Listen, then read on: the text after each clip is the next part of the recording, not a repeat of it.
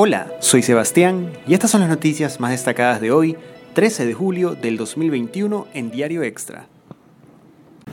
Confirman la muerte de una paciente con la variante Delta Plus.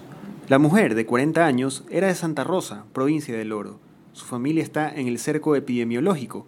El alcalde de la ciudad no descarta un posible confinamiento. El ministro de Ambiente rechazó la tala de un árbol durante las protestas de agricultores. Gustavo Manrique anunció que la cartera de Estado tomará acciones legales tras el corte del Samán. El hecho generó indignación en redes sociales.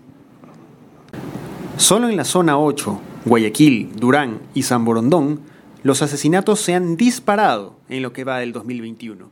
Transcurridos 192 días del año, se han registrado ya 306 muertes violentas, según datos proporcionados por la policía. Y en deportes, luego de la polémica que se dio en el clásico del astillero, producto del apagón que sufrió el VAR, la empresa Hawkeye, encargada de brindar dicho servicio, explicó que el desperfecto que se dio al minuto 45 se produjo por una falla en el sistema. El desarrollo de estas y otras noticias más en extra.es. Hasta la próxima.